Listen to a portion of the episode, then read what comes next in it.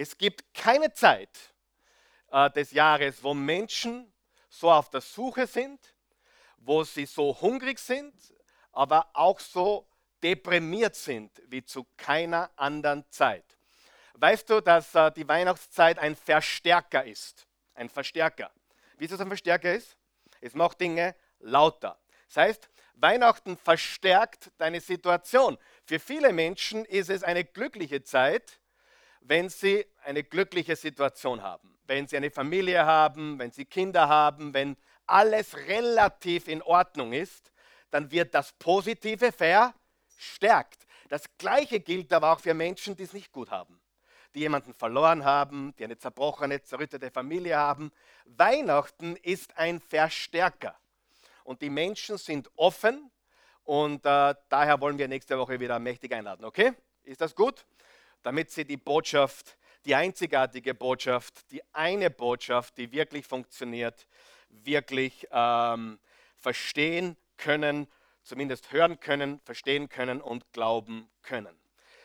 Die Wahrheit ist auch, dass Weihnachten eine große Verwirrung bedeutet. Ich bin jedes Jahr wieder aufs Gleiche geflasht, wenn ich darüber nachdenke, wie paradox die Weihnachtszeit wirklich ist. Einfach eine gewalttätige Paradoxität. Weißt du, was ich meine? Auf der einen Seite wird gefeiert, Party gemacht, getrunken, geschlemmt, äh, verprasst. Und das steht eigentlich im gewaltigen Kontrast zum Stall von Bethlehem, zur Krippe und dem, dass Gott sein Leben gegeben hat. Wenn du diese beiden Seiten miteinander vergleichst, ist es hochparadox, oder nicht? Ja?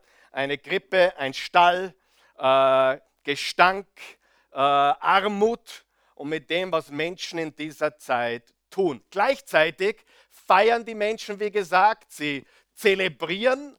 Aber wenn du hineinschauen könntest in ihre gläsernen Köpfe oder in ihr Herz, würde es dich erschrecken. Die Menschen sind down, glaub es mir.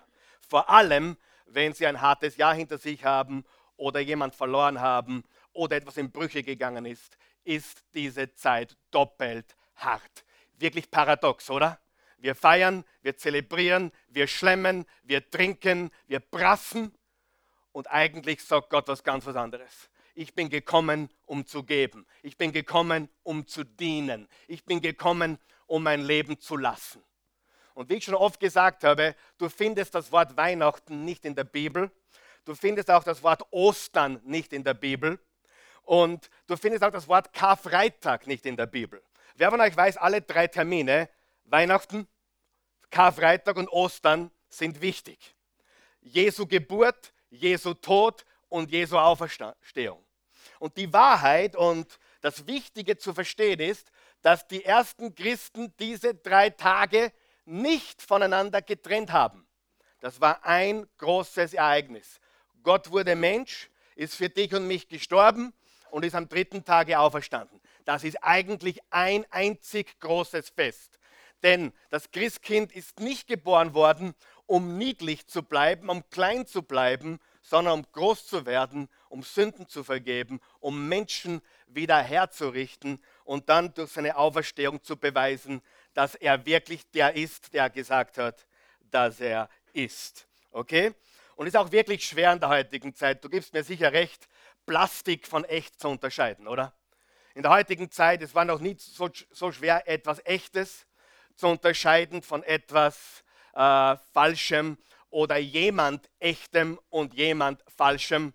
Es war noch nie so schwer wie heute. Es ist schwer geworden, die Realität, die Wahrheit zu sehen inmitten dem ganzen Nebel. Und ich behaupte jetzt einmal ganz einfach, dass wir heute mehr wissen als je zuvor. Stimmt das? Und heute weiß der Mensch mehr als je zuvor. Und trotzdem oder gerade deswegen ist er für die Einfachheit einer Botschaft unzugänglich geworden. Er versteht sie gar nicht. Als ich ein Ministrant war mit 11, 12, 13 in den Anfang der 80er Jahren, war für mich und alle meine Freunde und mein ganzes Fußballteam glasklar, wer Jesus ist, was Jesus getan hat und warum er gekommen ist. Wir waren katholische Jungs. aber wir haben gewusst, um was es geht. Geh heute auf die Straße in Wien und frag zehn Burschen oder Mädchen, was Weihnachten ist. Und sie geben dir wahrscheinlich zehn verschiedene Antworten. Stimmt das?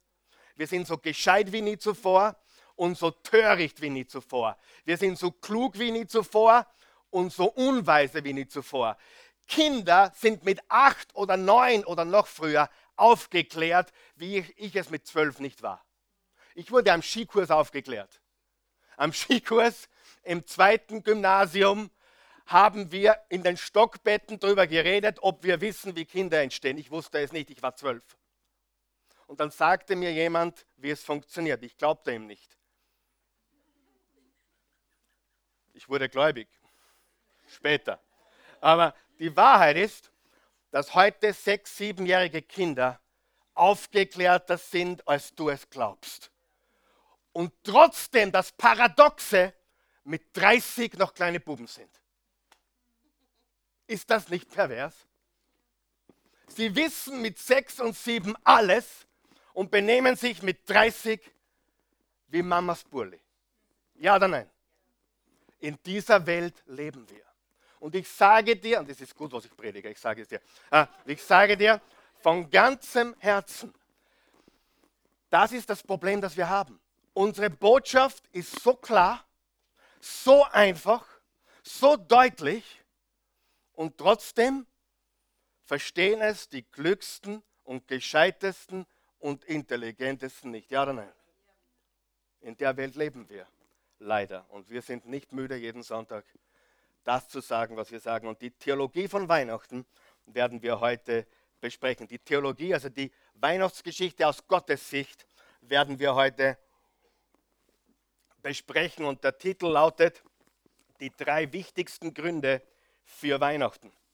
Die drei wichtigsten Gründe für Weihnachten. Was ist die Bedeutung von Weihnachten? Worum geht es zu Weihnachten? Was ist das Ziel zu Weihnachten? Was ist die Absicht zu Weihnachten? Und du kannst Buddhist sein, du kannst Atheist sein, du kannst Polizist sein, du kannst sein, was du willst, du kannst Christ sein. Aber eines kannst du nicht abstreiten. Dieser Mann hat die Geschichte in vor Christus und nach Christus geteilt. Fakt. Amen. Fakt. Dann sage ich, er war ein guter Lehrer. Er war kein guter Lehrer. Gute Lehrer sagen nicht, ich bin der Messias. Das sagen nur Geistesgestörte, bitte. Ja? Kein guter Lehrer sagt, ich bin der Sohn Gottes. Kein guter Lehrer sagt, ich bin der Messias. Kein guter Lehrer sagt, was Jesus gesagt hat. Ich bin der Weg, die Wahrheit und das Leben. Wenn du das zu mir sagen würdest, würde ich wahrscheinlich morgen mir überlegen, ob ich die Baumgartner Höhe anrufe. Aber Jesus ist entweder der, der gesagt hat, dass er ist, oder er ist ein Scharlatan gewesen oder ein Geisteskranker. Das sind die Optionen. Aber bitte sei intelligent genug, sei ehrlich genug, sei aufrichtig genug zu sagen und zu erkennen, er kann kein guter Lehrer gewesen sein. Amen. Kann er nicht. Sowas tun gute Lehrer nicht. Kein Professor auf der Uni würde sagen, ich bin der Messias, würden alle aufstehen und gehen. Zumindest die, die ein bisschen mitdenken, oder? Gut. Und diese Botschaft, Freunde, die müssen wir verkündigen. Wir dürfen sie verkündigen. Es ist die Botschaft von Weihnachten. Ich möchte euch kurz drei Hauptgründe geben. Die drei wichtigsten Gründe für Weihnachten.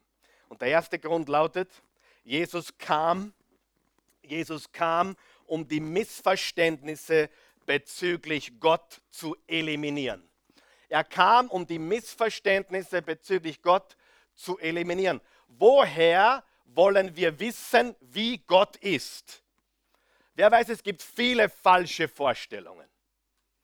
Und ich habe mit Menschen geredet, die haben gesagt, ich stelle mir Gott so oder so vor. Wer hat auch schon gehört? Wenn du jemanden hörst, der sagt, ich stelle mir Gott so oder so vor, dann weißt du von vornherein, das kann höchstens eine Meinung sein, eine Anschauung sein, aber muss noch lange nicht die Wahrheit sein, oder? Und uns ist die Wahrheit wichtig und nicht das, was manche Menschen meinen oder wie sie sich Gott vorstellen. Ich habe einen Bekannten, der hat mir wörtlich gesagt, er hat seinen eigenen Gott. Und Freunde, das habe ich nicht nur einmal gehört, das habe ich von Dutzenden Menschen, die haben ihren eigenen Gott. Und das Interessante ist, wenn jemand dir von seinem eigenen Gott erzählt, ist der immer so zusammengebastelt, dass er das selber schmeckt. Richtig? Ist schon aufgefallen? Wir machen uns unseren Gott so, damit er in unser Life-Konzept passt. Damit er unserem Lifestyle zugutekommt, oder? Wenn mir Sex, Drugs und Rock'n'Roll taugen, dann wird mein Gott dementsprechend tolerant sein und wird sagen, ja, ich bin der Gott von Sex, Drugs und Rock'n'Roll. Ja? Menschen schnitzen sich ihre Götter und es sind immer Götter, die zu ihrem Konzept passen, um ihnen das Leben bequem und komfortabel zu machen, um ihren Lifestyle zu bestätigen. Richtig? Die Wahrheit ist, es gibt einen Gott, es gibt eine Wahrheit und nicht zwei, kann es nicht geben. Es gibt nicht, äh, du, heute sitzt du auf einem grauen Sessel, grünen oder weißen, und nicht auf drei gleichzeitig. Es gibt eine Wahrheit und die gilt es zu erkennen, liebe Freunde. Aber woher wollen wir wissen, dass es Gott gibt? Übrigens interessant, ich habe das gegoogelt, ob es genau stimmt, weiß ich nicht, ich habe es gegoogelt, 53 Prozent. Das ist mehr als die Hälfte. 53 Prozent der Österreicher glauben, dass es einen Gott gibt. Wer glaubt, dass sie aber nicht alle an den richtigen Gott glauben? Aber 53 Prozent der Österreicher glauben an die Existenz eines Gottes. Einige mehr glauben an etwas Mächtiges oder das Universum. Aber 53 Prozent glauben tatsächlich, es gibt einen Gott. Im Vergleich zu Amerika, rat mal, 95 Prozent. 95 Prozent aller 320 Millionen US-Amerikaner glauben an die Existenz eines Gottes. Nur 53 Prozent der Österreicher oder Europäer. Trotzdem sind das mehr als die Hälfte. Lügendetektortests haben bewiesen, dass jeder, der sagt, es gibt keinen Gott, lügt. Nicht absichtlich, der ist vielleicht wirklich im Moment, sagt, es gibt keinen Gott, aber innen drinnen weiß der Mensch, es gibt ihn und er hat mich gemacht. Das ist eine gewaltige Wahrheit und Love has a name. His name is Jesus. Liebe hat einen Namen. Jesus. Zu dem komme ich noch. Aber ich stelle mir Gott so vor und so vor und so vor. Äh, das kann sich nur um, einen, eine Meinung handeln und man kann aufrichtig sein, aber aufrichtig daneben liegen. Wer ist schon mal aufrichtig daneben gelegen? Du hast etwas eingebildet als Wahrheit, aufrichtig hast du es geglaubt und du lagst aufrichtig daneben. Aber was ist die Wahrheit über Gott? Schau mal, was Jesus gesagt hat in Johannes 18, Vers 37. Äh, dazu bin ich Mensch geworden. Gott wurde Mensch. Dazu bin ich Mensch geworden und in diese Welt gekommen, um ihr die Wahrheit zu bezeugen. Wer sich von der Wahrheit bestimmen lässt, der hört auf mich. Das hat Jesus zu Pilatus gesagt. Und dann hat Pilatus gesagt, was ist Wahrheit? Aber ich bin dazu gekommen, sagt Jesus, um den Menschen die Wahrheit zu sagen. Wer glaubt, Wahrheit ist wichtig? Wer hat den Satz schon mal gehört, die Wahrheit macht uns frei? Wer hat das gesagt? Jesus. Im Johannes 8, Vers 32. Aber im Johannes 14, Vers 6 steht, ich bin der Weg, die Wahrheit und das Leben. Ihr werdet die Wahrheit erkennen und die Wahrheit wird euch frei machen. Johannes 1, Vers 1 bis 3. Im Anfang war das Wort und das Wort war bei Gott und Gott war das Wort, dasselbe. War im Anfang bei Gott. Vers 3, Vers 4 und in ihm war das Leben. Und das Leben war das Licht der Menschen. Vers 14. Und das Wort ist Fleisch geworden und hat unter uns gelebt. Und wir sahen seine Herrlichkeit voller Gnade und Wahrheit. Vers 18. Vers 18 sagt, kein Mensch hat Gott jemals gesehen, doch sein einziger Sohn, der in enger Gemeinschaft mit dem Vater lebt, hat uns gezeigt, wer Gott ist. Johannes 14, Vers 9, wer mich gesehen hat, hat den Vater gesehen. Jetzt pass auf. Woher wissen wir, wie Gott ist? Kann man aus der Schöpfung Gott sehen? Ja. Im Römer 1 steht, dass kein Mensch eine Entschuldigung hat, denn die Schöpfung ist ein Beweis des Schöpfers. Mein Auto ist der Beweis einer Autofirma. Mein Auto ist der Beweis eines Produzenten. Meine Kinder sind der Beweis eines Vaters. Richtig? Wenn ich mein Auto fahre, weiß ich, das wurde produziert. Wenn wir heute in den Wald gehen würden und dort einen Ball finden würden, was würdest du denken? Ma, der ist zufällig dahergekommen, oder? Na, du würdest zwei Sachen. Entweder den hat jemand dahergelegt oder hier jemanden liegen gelassen oder verloren. Richtig? Und Menschen glauben, manche Menschen glauben, dass dieser Ball, der hier im Universum hängt, plötzlich erschienen ist. Kein Kind würde dir das glauben. Die Schöpfung bezeugt den Schöpfer, liebe Freunde. Aber aus der Schöpfung können wir Folgendes erkennen. Was können wir aus der Schöpfung erkennen? Gott ist kreativ zum Beispiel. Ist Gott kreativ? Ich denke mal drüber nach, wie kreativ diese Welt ist. Powerful, oder? Wenn man die Schöpfung anschaut, kraftvoll. Wer war schon an kraftvollen Plätzen, Wasserfälle? Oder wer sitzt manchmal im Flugzeug und denkt sich, unfassbar, dass so ein Vogel fliegt. Ich glaube, ich habe einen Vogel. Wer von euch weiß auch, dass die Welt organisiert ist? Weißt du, dass dein Körper aus Systemen besteht? Ich glaube, mindestens neun Systeme. Herz-Kreislauf-System. Wer hat die Systeme eingerichtet? Ja? Systeme. Gott ist ein organisierter Gott. Und Vielseitigkeit. Es gibt keinen Menschen, der denselben Fingerabdruck hat wie du, denselben Stimmabdruck hat wie du. Deine Stimme ist einzigartig, dein Fingerabdruck ist einzigartig. Ich habe gegoogelt, es gibt über 6000 verschiedene Käfer. Käfer. Dann haben wir gedacht, 400 hätten sie auch da. Aber hat er wirklich über 6000 machen müssen? Käfer. Unterschiedliche Käferarten, bitte.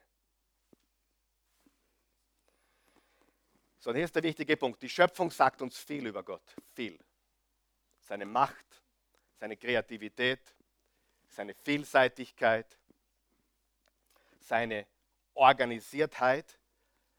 Aber jetzt pass auf, es gibt Dinge, die wir über Gott wissen können nur durch Jesus. Nur. Das ist eine, eine starke Aussage, aber es ist die Wahrheit. Es gibt Dinge, die wissen wir über Gott nur durch Jesus. Zum Beispiel gibt es das Gerücht, Gott ist ferne. Da gibt es sogar eine, eine wunderbare Ballade von Bette Midler, God is watching from a distance. Kennt ihr das? From a distance. Wunderschönes Lied, leider nicht richtig. Die Bibel sagt, Gott ist uns nahe. Jesus zerstörte den Mythos, dass wir, dass Gott uns, dass wir Gott wurscht sind. Jesus zerstörte den Mythos, dass wir Gott niemals gefallen können, dass er uns nicht will. Wegen Jesus wissen wir, dass Gott gnädig ist, liebevoll ist, erbarmungsvoll ist und dass er einen Plan für dein Leben hat. Das wissen wir nicht durch die Schöpfung. Die Schöpfung sagt uns, er ist allmächtig. Die Schöpfung sagt uns, er ist groß. wer von euch weiß, theoretisch könnte ein großer, mächtiger Gott auch böse sein.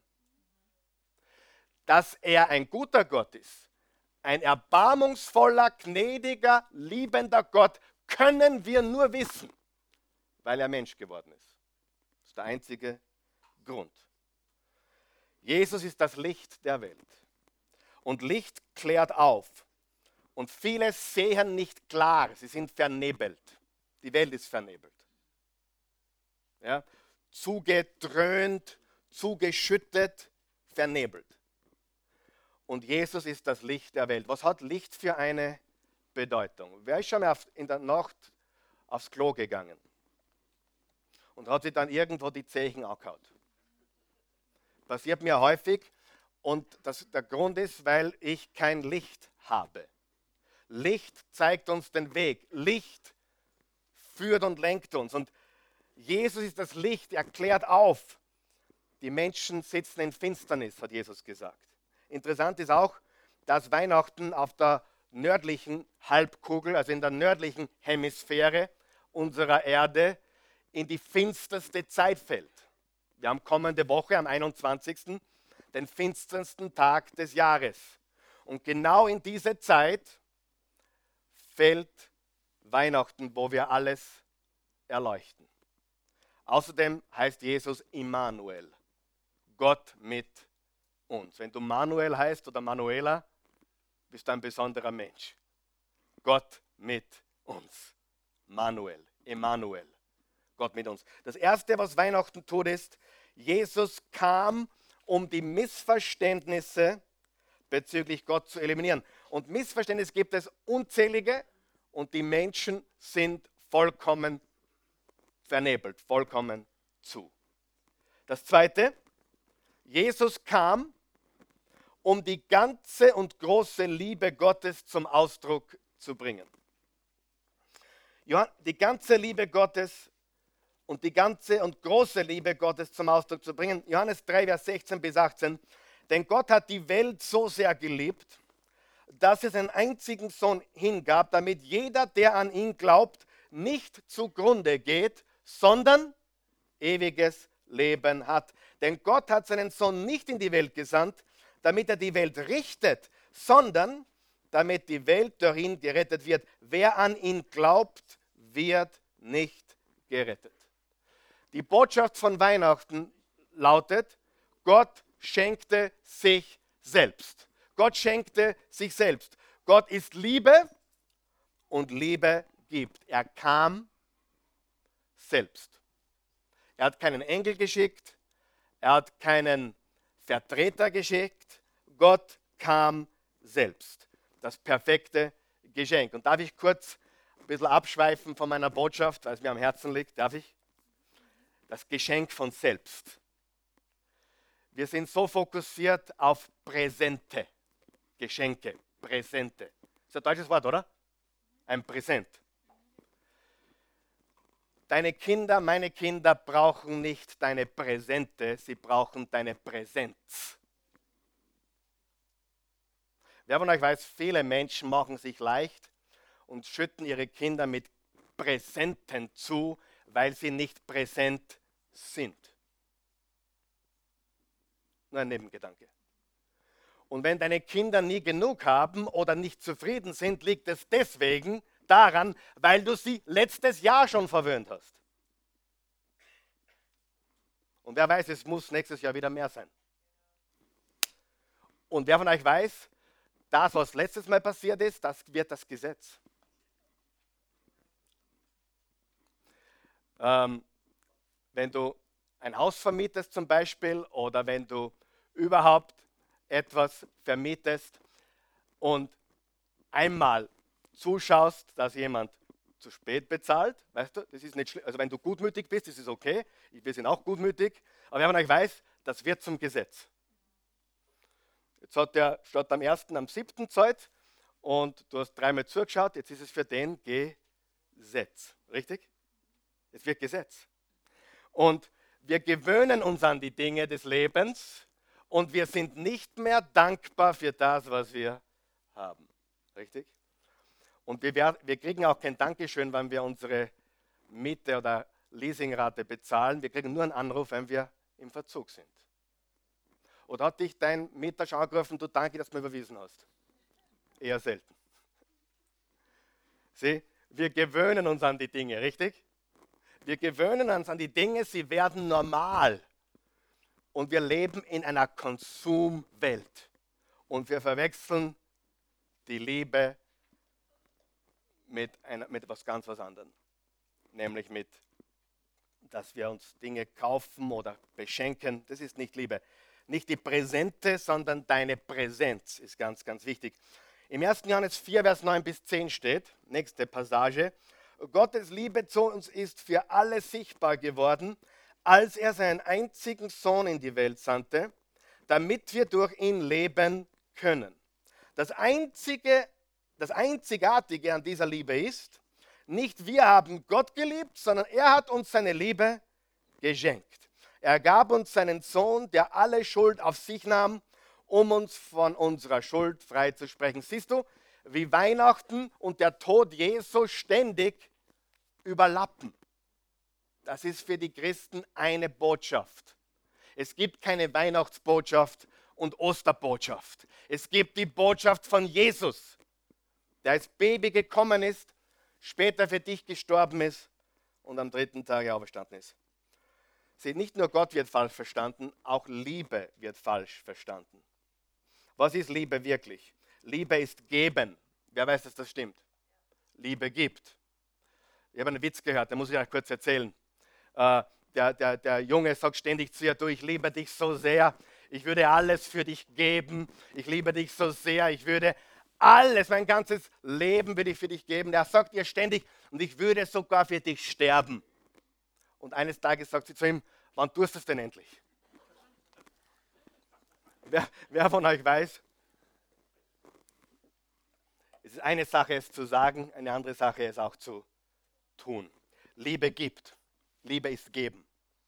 Und so sehr wir auch Gott missverstanden haben, so sehr haben wir auch die Liebe in sich falsch verstanden. Und wir leben in Zeiten, wo den Kindern Liebe fehlt. Auf keinen Fall, den meisten von uns fehlt Geschenke, sondern es fehlt ihnen die Liebe.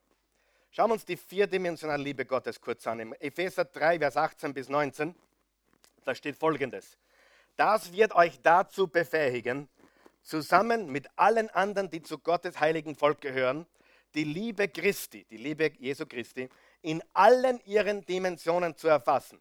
Hör gut zu jetzt. Ihre Breite, unterstreicht ihr Breite, in ihrer Länge, unterstreicht ihr Länge, in ihrer Höhe, unterstreicht ihr Höhe und in ihrer Tiefe.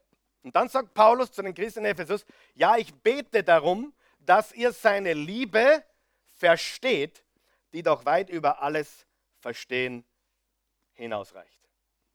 Wie lange ist Gottes Liebe? Für immer.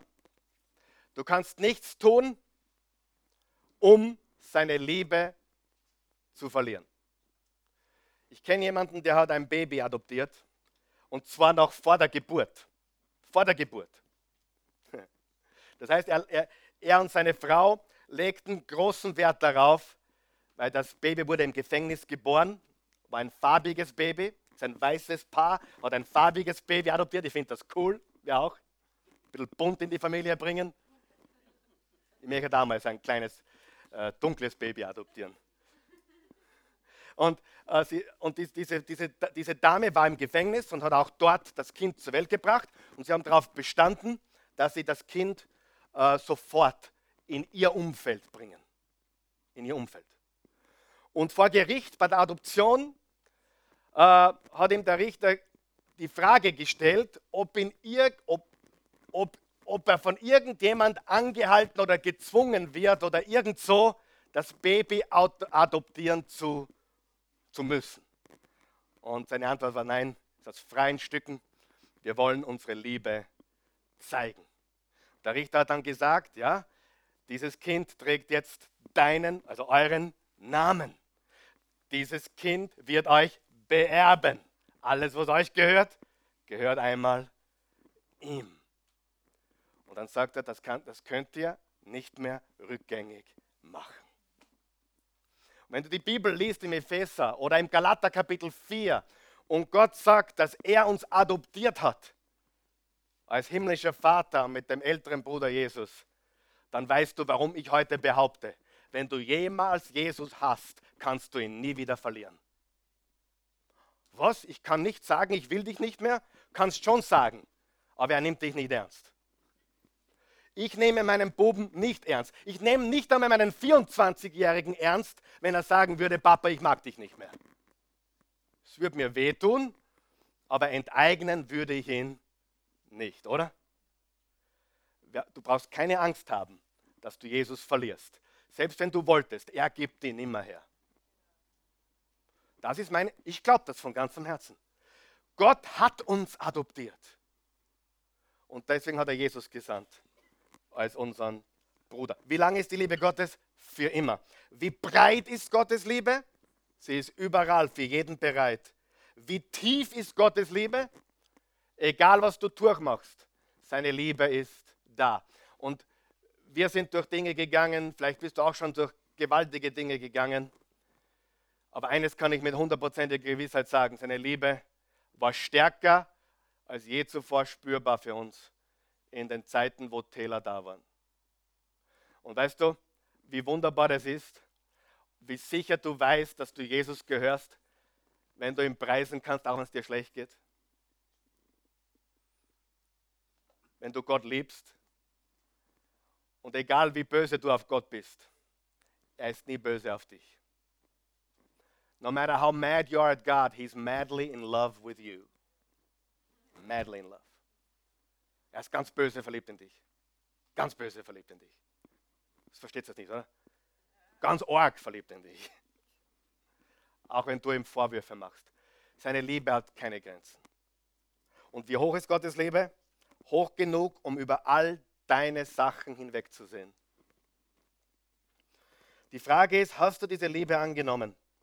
Der erste Punkt, Jesus kam, um Missverständnisse zu beseitigen.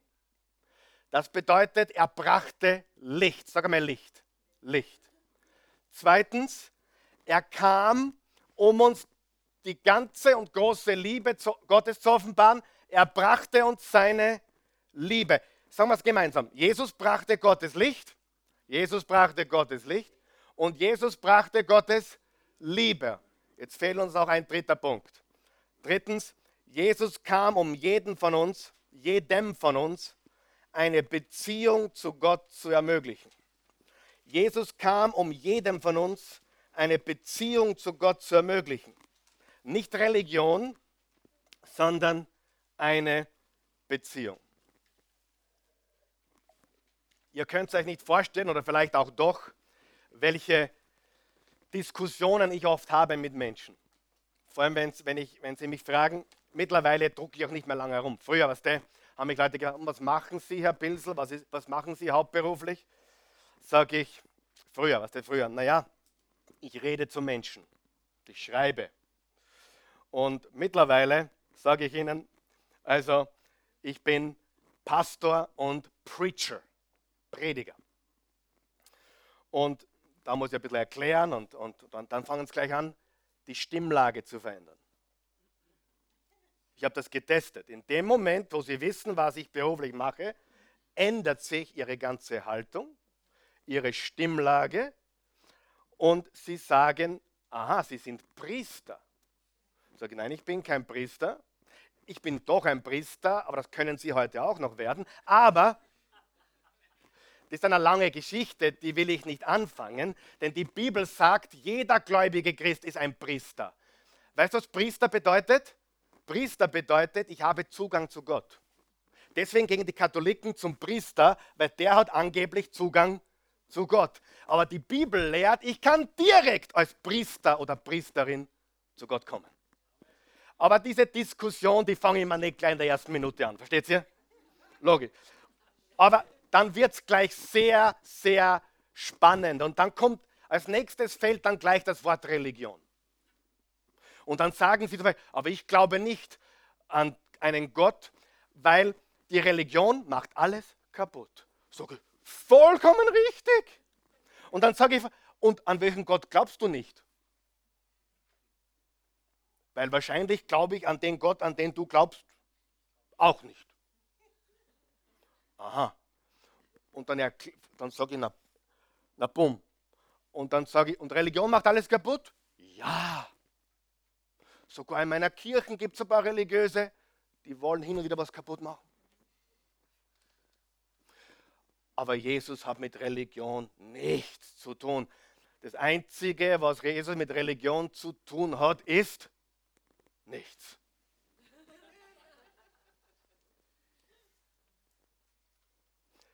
Seht ihr, wie die Missverständnisse ein Maß angenommen haben? Das ist zum Schreien, es ist zum Heulen, weil die Botschaft so einfach ist, so klar ist, so deutlich ist. Und wir leben übrigens im größten Missionsfeld der Welt. Du kannst auf jeden anderen Teil der Welt gehen, also Mitteleuropa. Die Menschen haben mehr Ahnung von Gott und Jesus woanders als hier. Kirche ist nicht in unserer Kultur außer ein Museum, ein Gebäude.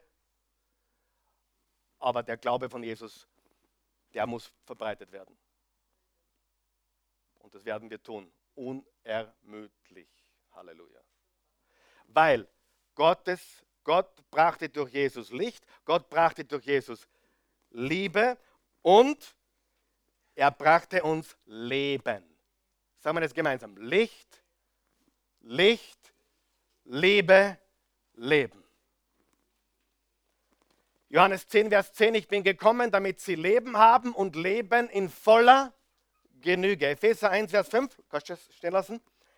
Aus Liebe zu uns hat er schon damals beschlossen, dass wir durch Jesus Christus seine eigenen Kinder werden sollten. Dies war sein Plan und so gefiel es ihm. Licht, Liebe, Leben.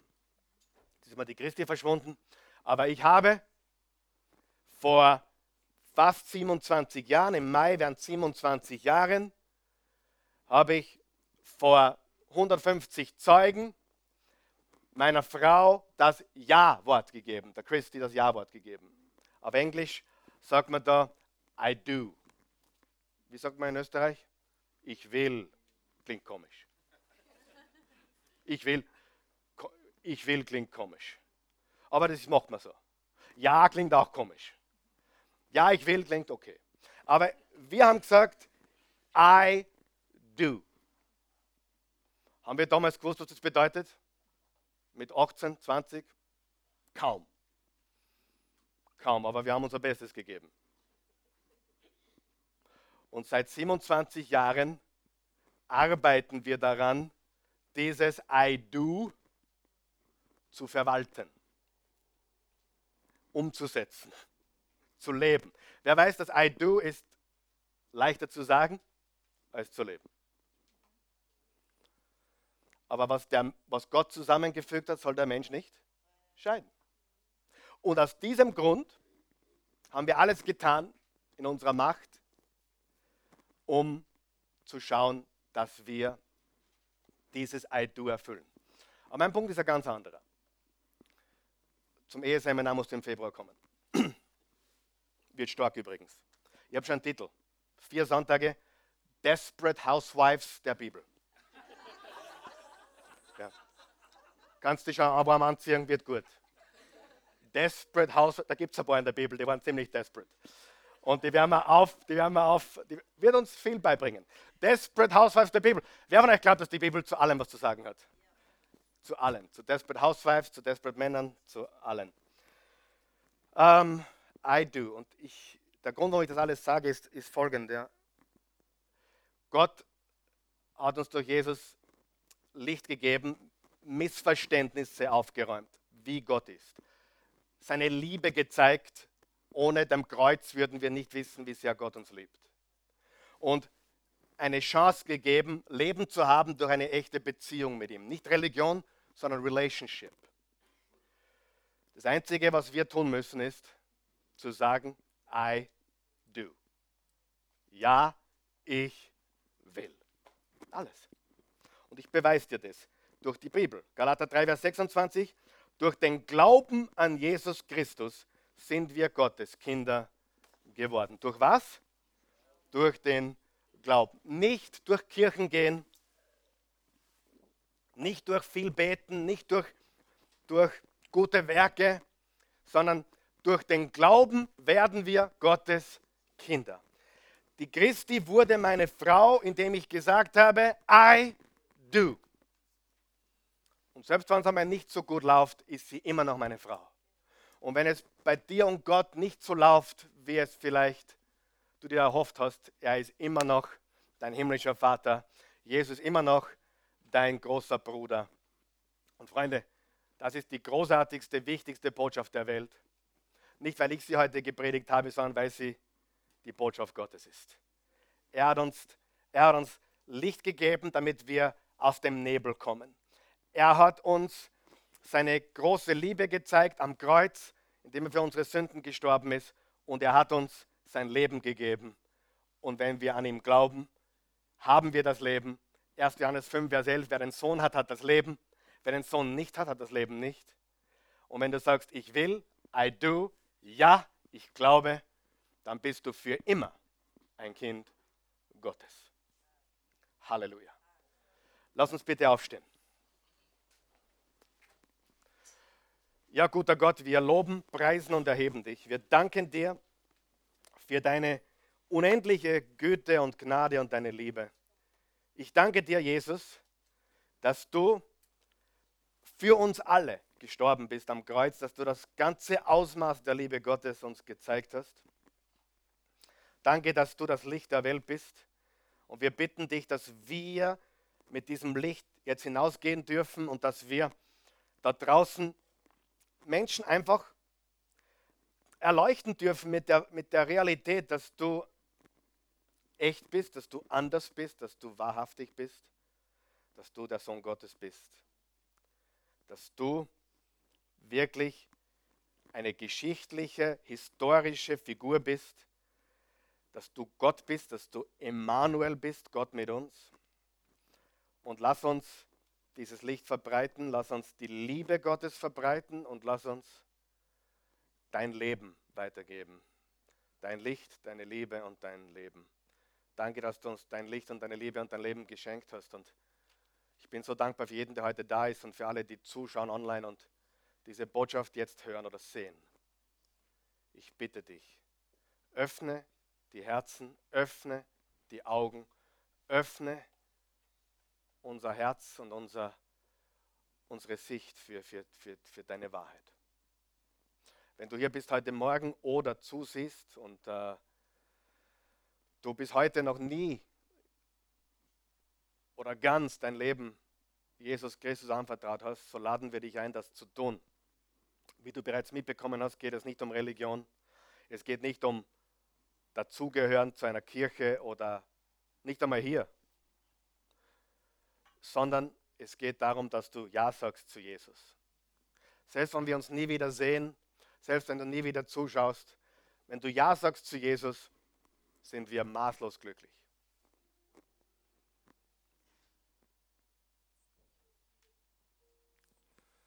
Wenn du das möchtest, bete mit uns. Lass uns beten. Guter Gott, ich komme zu dir. Ich glaube, so gut ich kann, dass du der Sohn Gottes bist, Herr Jesus. Dass du gekommen bist, um uns Licht zu geben, die Missverständnisse zu eliminieren, die wir gegenüber Gott hatten, dass du uns das ganze Ausmaß der Liebe Gottes gezeigt hast und dass du uns echtes Leben schenkst. Und dieses echte Leben empfange ich jetzt für mich ganz persönlich. Für mich. Jesus, komm in mein Leben. Ich gebe dir meins. Vergib mir alles. Mach mich neu. Ich gehöre dir. In Jesu Namen. Amen. Wenn du das gebetet hast, wenn du Jesus eingeladen hast, bist du ein Kind Gottes geworden. Ich lese es dir nochmal vor. Das ist nicht meine Meinung, das ist das Wort Gottes. Galater 3, Vers 26. Durch den Glauben an Jesus Christus sind wir Kinder Gottes geworden. Für die, die nicht überzeugt sind davon, dass das irreversibel ist, war das Deutsch? Wow. Habe ich noch nie in einer Predigt verwendet, aber es hat geklappt. Nicht, nicht rückgängig machbar ist. Die Bibel gibt uns zwei Metapher für gläubig werden. Einmal neu geboren werden und ein zweites obendrauf als adoptiert werden. In der normalen Welt geht das beides nicht gleichzeitig. Warum gibt uns Gott beide dieser Metapher oder dieser Bilder, weil beides auf eine gewaltige Wahrheit hinführen. Wenn wir Christus aufnehmen, werden wir wie neu geboren und eine Geburt kann man nicht rückgängig machen.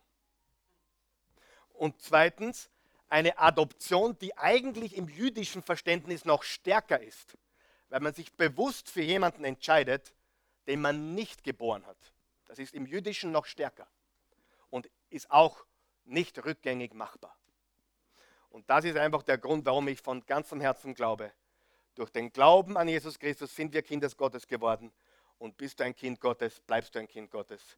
Und du bist für immer, egal was du getan hast oder noch tun wirst, seine Liebe kannst du nicht verlieren. Ist das nicht gewaltig?